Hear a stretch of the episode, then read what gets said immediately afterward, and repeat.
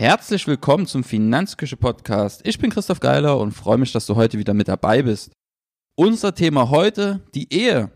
Wir haben nämlich geheiratet und ich möchte mal unsere Motivation darstellen und vor allem auch die finanziellen Auswirkungen. Ist ja immer eine sehr, sehr ja, heikle Frage beziehungsweise sehr, sehr heikles Thema. Heiraten, ja, nein, vielleicht. Ähm, wird von jedem anders gehandhabt.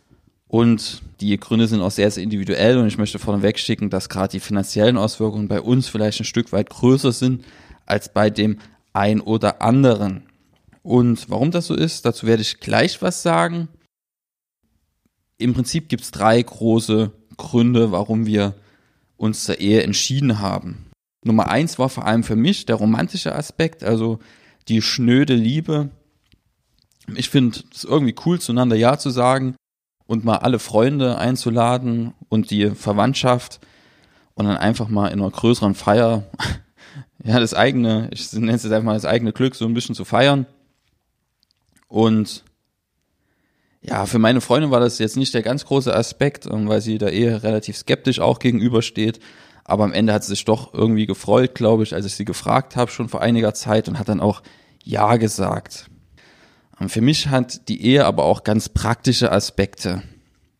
Es ist Nummer eins, dass ich Verantwortung übernehmen will. Ja, meine Partnerin ist einfach, was das Kind ein, angeht, viel, viel stärker eingebunden und hat abseits der Kindererziehung viel, viel zurückgesteckt oder sehr stark zurückgesteckt. Und das bedeutet einfach, dass sie mit dem Studium ein gutes Jahr ausgesetzt hat. Und da fehlt ihr einfach ein Jahr jetzt im Erwerbsleben. Das ist überhaupt nicht schlimm, weil ja, der Umgang mit unserem Kind macht uns viel, viel Spaß und sie hat die Zeit auch sehr, sehr genossen. Aber gerade so einkommenstechnisch schlägt sich das natürlich nieder.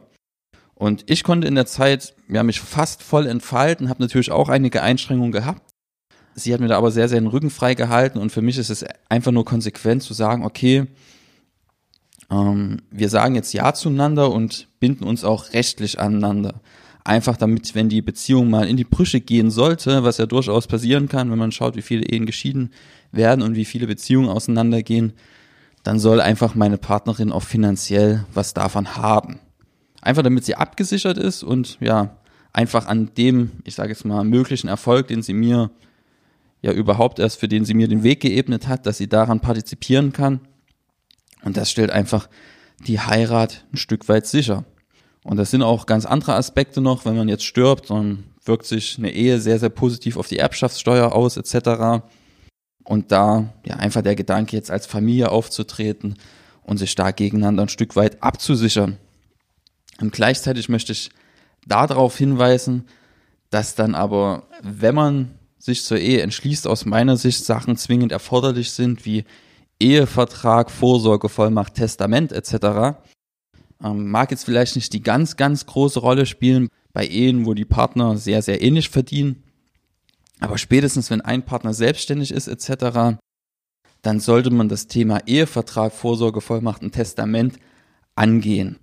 Empfehlung ist es aber nicht nur, wenn einer selbstständig ist, sondern wirklich in jedem Fall über den Ehevertrag zu sprechen und der Regelung zu finden, weil wenn man sich zur Ehe entscheidet und da Ja zueinander sagt, ist das erstmal ja ein sehr, sehr großer Schritt ins Ungewisse, weil man sich dann vom Gesetzgeber ein Stück weit abhängig macht und dann erst im Trennungsfall dann schaut, okay, was passiert jetzt eigentlich bei der Trennung?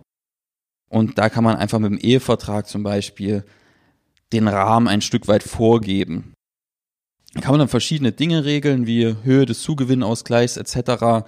Ähm, es besteht ja der Irrglauben, dass man, sobald man heiratet, das Vermögen zusammengelegt wird. Das ist aber nicht so. Die Vermögen werden weiterhin getrennt behandelt.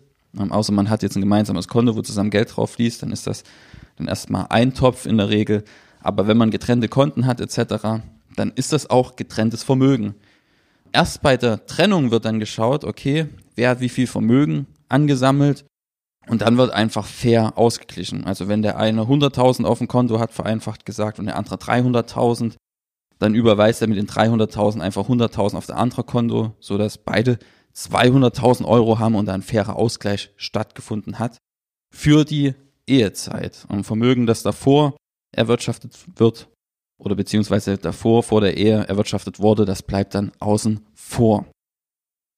Und da kann man natürlich Modifikationen ähm, vornehmen. Wir haben jetzt zum Beispiel die Höhe des Zugewinnausgleichs begrenzt etc. Und auch über den nachehelichen Unterhalt haben wir Regelungen getroffen im Ehevertrag.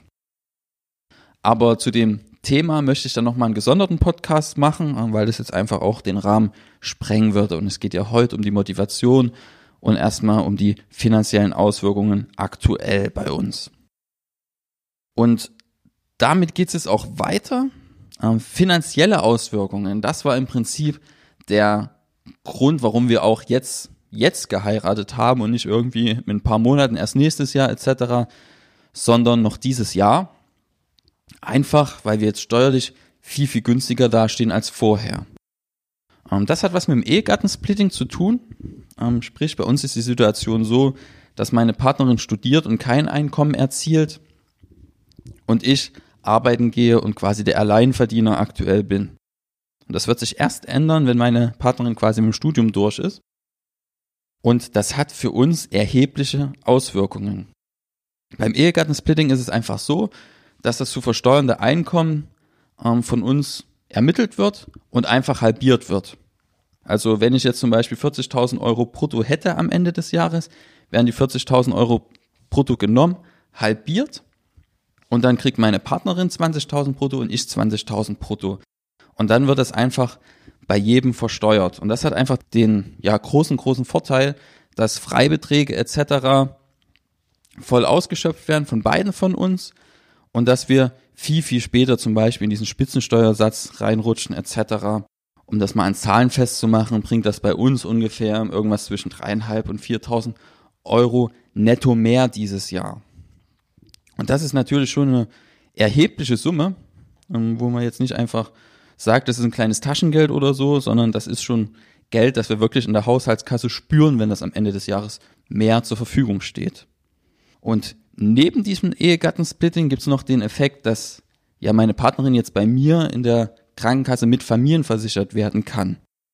Ähm, ich bin gesetzlich versichert und kann sich nochmal ändern, aber aktuell habe ich da keine Ambition, das zu ändern. Bedeutet, dass meine Partnerin jetzt einfach bei mir mitversichert ist und ich nur noch einen Beitrag bezahle und zwar für mich und meine Partnerin und mein Sohn sind dann einfach mitversichert. Bisher war es so, dass meine Partnerin ja, die musste einfach noch einen eigenen Beitrag zahlen. Das war jetzt irgendein Studententarif, der knapp 100 Euro im Monat gekostet hat.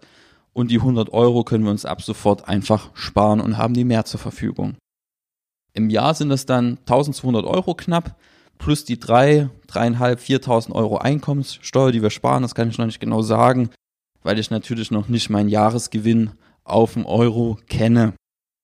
Bedeutet im Umkehrschluss, dass wir irgendwas zwischen 4, 5, 6.000 Euro dieses Jahr mehr haben, nur weil wir uns zur Ehe entschieden haben.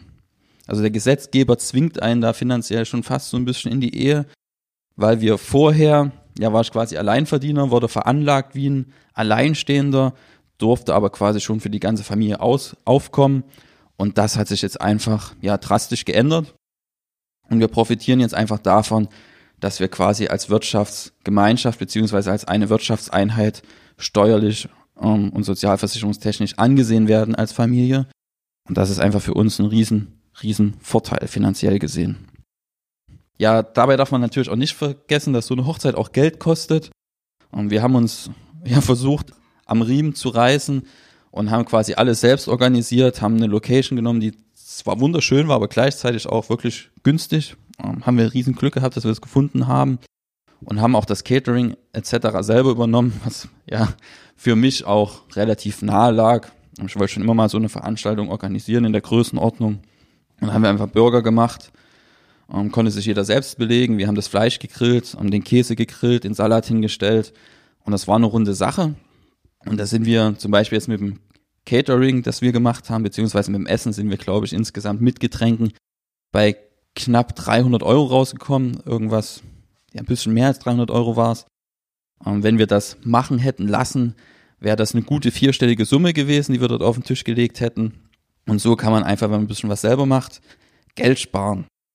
Dazu muss ich aber auch sagen, dass dadurch, dass wir so viel selbst gemacht haben bei unserem, ja, ich sage jetzt mal großen Tag, bei unserer Hochzeit, war der Tag natürlich sehr, sehr anstrengend für uns. Ich glaube, ich konnte erst, also genossen habe ich dann quasi die Trauung und die Feier an sich war erstmal vor allem für die Gäste.